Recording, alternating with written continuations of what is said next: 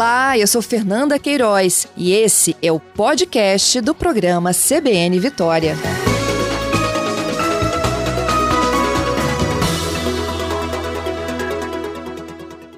Professor Antônio Marcos, bom dia.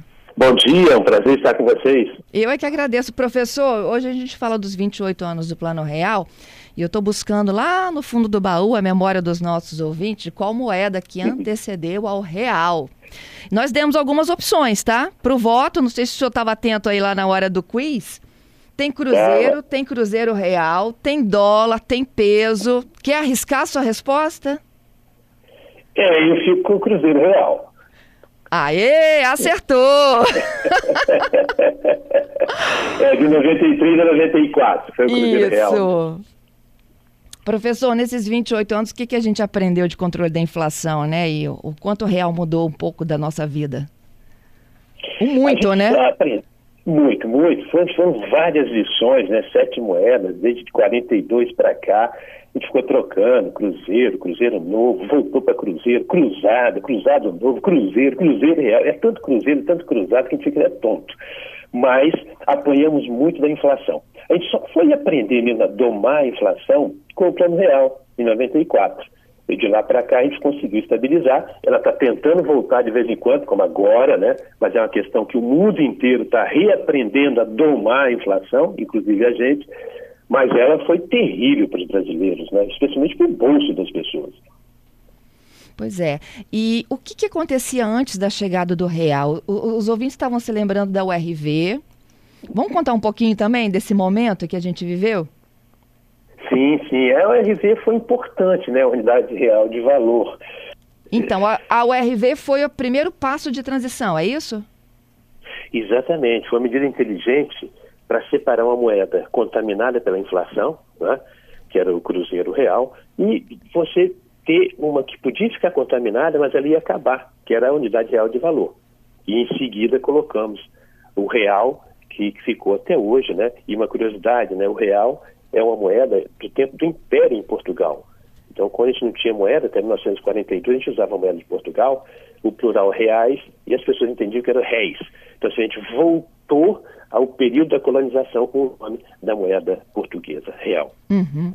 Professor, muitos dos nossos ouvintes se lembram né, dos supermercados. Ó, eu tenho até uma, uma participação chegando aqui agora que fala exatamente de como a gente vivia aquela inflação do supermercado, é o Wallace. E olha, ele disse: olha, eu trabalhava no supermercado naquela época e a maquininha, olha, parecia um pica-pau. Mudava de valor a toda hora, toda hora o produto era remarcado. Por que, que a gente chegou a esse ponto, professor? E porque eh, você tinha um, um aumento de preço dos produtos e os comerciantes, naquela velocidade, quando iam repor o estoque, então ele vendia por 10, quando ele ia repor, ele já estava pagando 12, olha, então já perdi dois reais. Ele então aumentava antecipadamente né, aquela expectativa de ter, mas isso vai alimentando a inflação e foi alimentando cada vez mais. Aí surgiu aqueles fiscais do Sarney, eu vou prender o comerciante e tal, esse lojista aqui aumentou, e aí chamava a polícia e tudo, mas aquilo ali nada resolvia, porque o- os preços iam continuar aumentando. O que resolveu mesmo foi eh, exatamente abrir a economia para você ter mais produto e ter mais ganho de produtividade na empresa, para não faltar produtos no, no mercado, nas prateleiras e nem ter- especulação. Uhum. Mas o que levou o Brasil, por exemplo, a ter uma inflação de quase 400%? Ah, primeiro foi uma, uma crise mundial em termos de energia, de novo o petróleo, né? e também o gasto do governo muito exagerado. O governo, quando gasta muito, porque ele não tem controle fiscal, ele alimenta a inflação. né? E você, tudo bem, você pode gastar, mas você tem que ter produção. Então o Brasil não tinha produção, não produzia geladeira, televisão, carro, cobertor, camisa, sapato, meia. E ao mesmo tempo, as pessoas queriam comprar isso, inclusive o próprio governo. Então esse descompasso entre a vontade, o desejo de comprar e a falta do produto foi gerando uma inflação brutal. O governo não soube controlar os seus gastos, principalmente. Entendido. Ó, e como é que a população sobrevivia com esse aumento que era galopante, né? Não só do, do preço do que a gente consumia, como também quem tinha dinheiro ficava mais rico, não é isso, professor?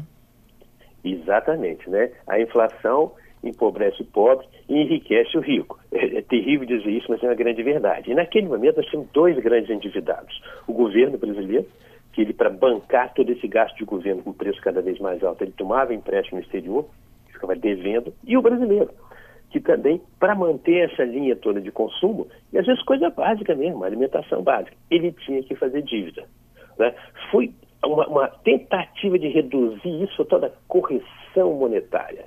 Então, o salário do cidadão era corrigido, mas veja, em 30 dias. No final de 30 dias, seu salário vinha com a correçãozinha. E cada dia tinha aumento. Então, também não resolveu e piorou o quadro.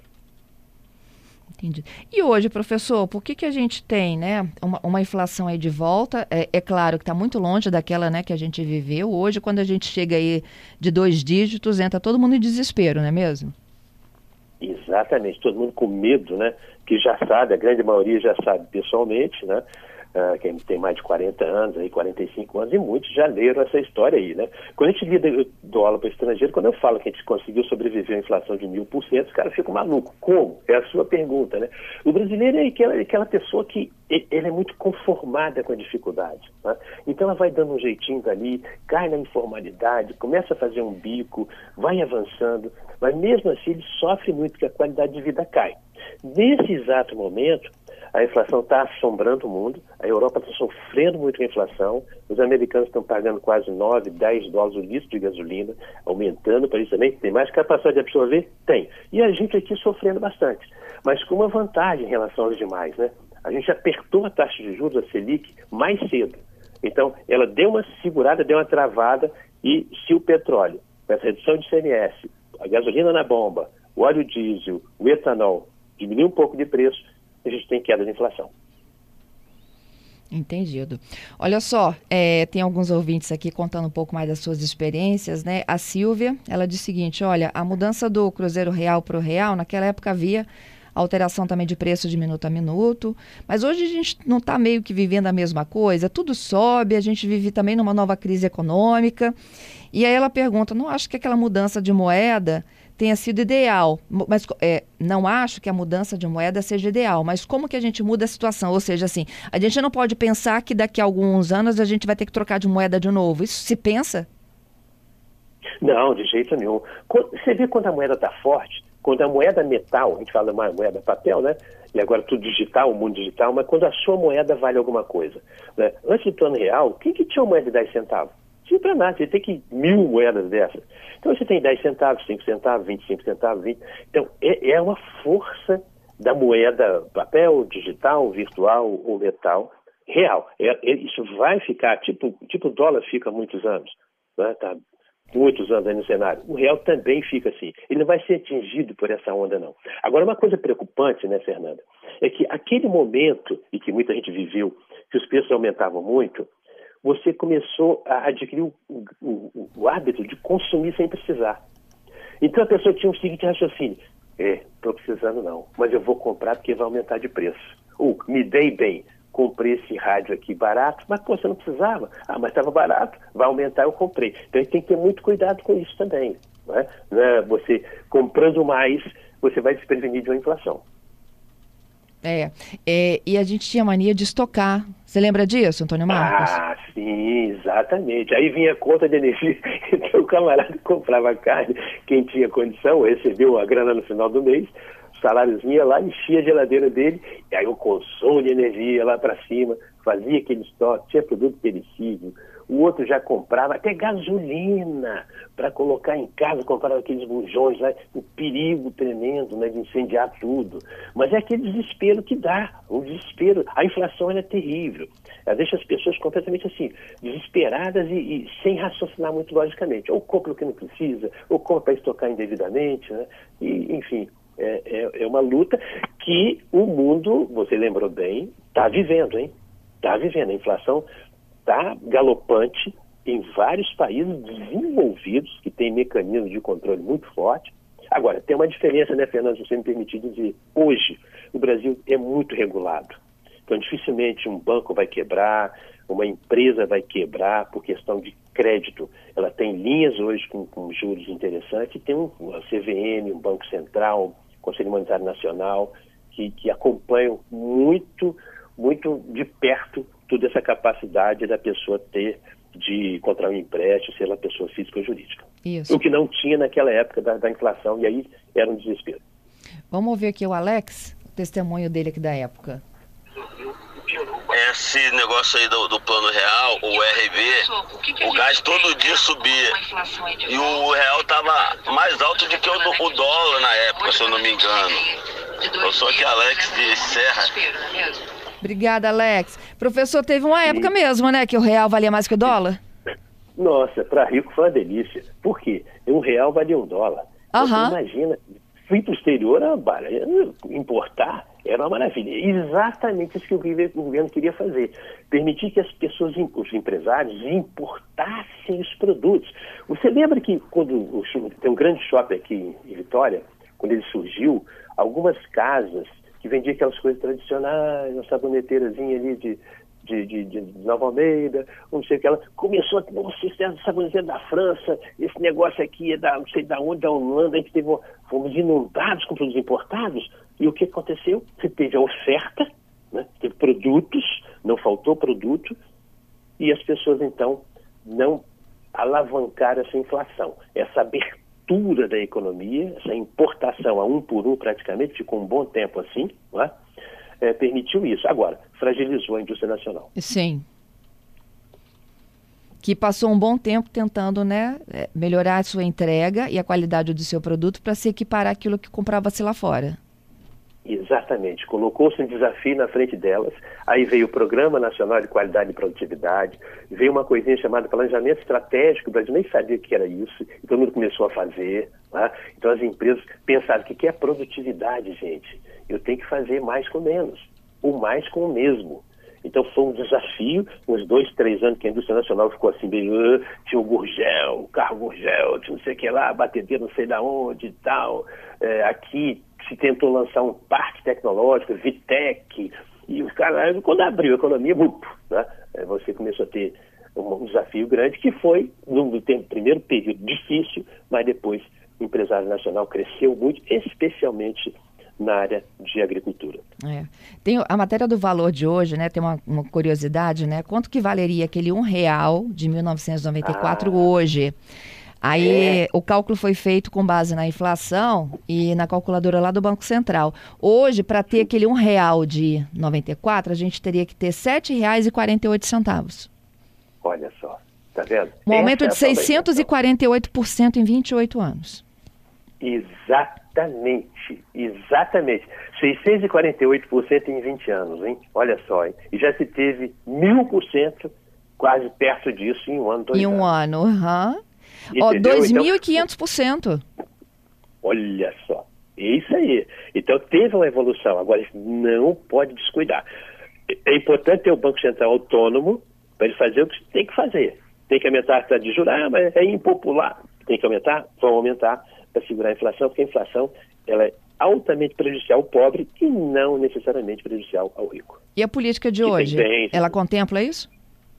Contempla. O Banco Central do Brasileiro foi um dos primeiros a subir de 2 para 11, assim, um, um tapa na, na, na, taxa Selic. Você imagina alguém fazer uma loucura dessa. Você está com 2, 2,25, você joga para 10, 11. Mas foi assim, sabe aquele tratamento de choque de UTI? Pá! E olha, vai começar a dar um pouco de resultado quando o grande vilão do petróleo, da energia, com, com gasolina, óleo, etanol e tudo isso aí, uh, começar a arrefecer um pouco. Então, mas olha só, quando a gente dá um tapa nesse aí, aumentando a taxa Selic, isso, é, em tese, aumenta, tenta frear o consumo, porque o dinheiro fica mais caro, não é isso? Fica mais caro. O custo do, do empréstimo do dinheiro é mais caro. Exatamente, essa é, essa é a ideia mesmo. Tá, mas a população, ela, de certa forma, ela tem que acompanhar isso é, com seu poder de compra, que, que perdeu. Esse, essa é a questão, né? Quando você aumenta a taxa de juros, quem está emprestando para o governo está ganhando mais. Uhum. Quem está emprestando recebendo dois anos e onze. Agora, quem está pegando emprestado vai pagar mais. Mas é, um tratamento de choque. É, ele tem que fazer isso para que isso dure cinco meses, seis meses, doze meses, um ano, e não, de novo, dez, trinta, quarenta anos penalizando as pessoas. Aí entra o governo, pra, tem que gerar emprego, tem que ter subsídio, uh, tem que ter linha de crédito barato para alguns setores, como teve, né? mas o cidadão uh, normal aí que precisa fazer o seu consumo, se ele depender de crédito, ainda está alto. Entendido. Agora, como é que eles nos veem de lá de fora para dentro, né? Eu me lembro que algumas, algumas, acho que duas semanas atrás, aquele presidente do BID, ele disse que o real era a, a moeda mais subvalorizada do mundo. É, é coincidentemente eu, tive, eu vim agora do exterior, né, e, e, realmente tem essa, essa imagem, assim, de que o real, ele, ele é, uma, é uma moeda que tem risco, né? tem risco porque o Brasil só que usa o real, né? diferente de algumas outras moedas, mas ah, é, ao mesmo tempo é uma moeda de, de, de, futuro potencial. Por quê? Minerais não metálicos, minerais metálicos, alimentos. A segurança alimentar do mundo vai passar por essa moeda. Não tem outro jeito. E os recursos minerais, com essa guerra de Brasil-Ucrânia, que estão ficando escassos, eh, tendem a ser objeto de interesse de vários países, e aí a nossa moeda real pode ser uma moeda importante nessa troca de, de câmbio. Te agradeço, professor, participar conosco aqui Prazer. do programa de hoje, desses 28 anos do Plano Real. Muito obrigado a vocês pelo convite.